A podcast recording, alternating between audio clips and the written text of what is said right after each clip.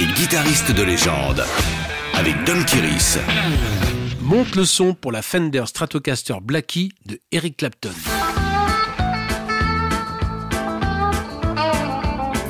Surnommé Blackie en raison de sa finition en vernis noir, cette Fender Stratocaster a traversé l'âge d'or des années 70 entre les mains de celui que ses admirateurs appellent tout simplement Dieu.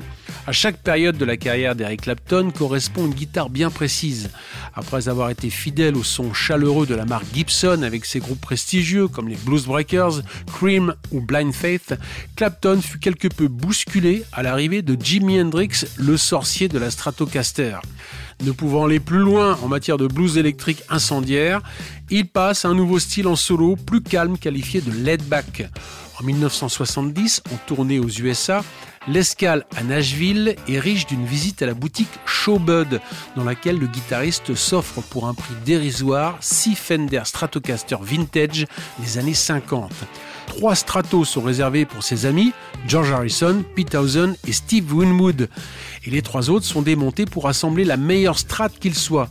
Ainsi, le modèle unique en son genre possède le manche profilé en V de l'une, l'électronique active de la deuxième et le corps en finition lac et de la dernière affectueusement baptisée Blackie, elle est maintes fois réparée et modifiée pour servir le maître du blues rock durant près de 15 ans. Elle est au premier plan sur la couverture de son album mythique Slow Hand, celui qui s'ouvre sur le riff de Cocaine. En 2004, la Blackie finit sa carrière en apothéose en devenant la guitare la plus chère au monde.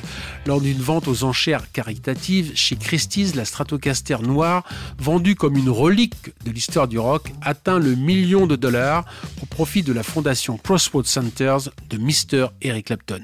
Retrouvez tous les épisodes de Guitare et guitaristes de légende en podcast sur wfm.fr.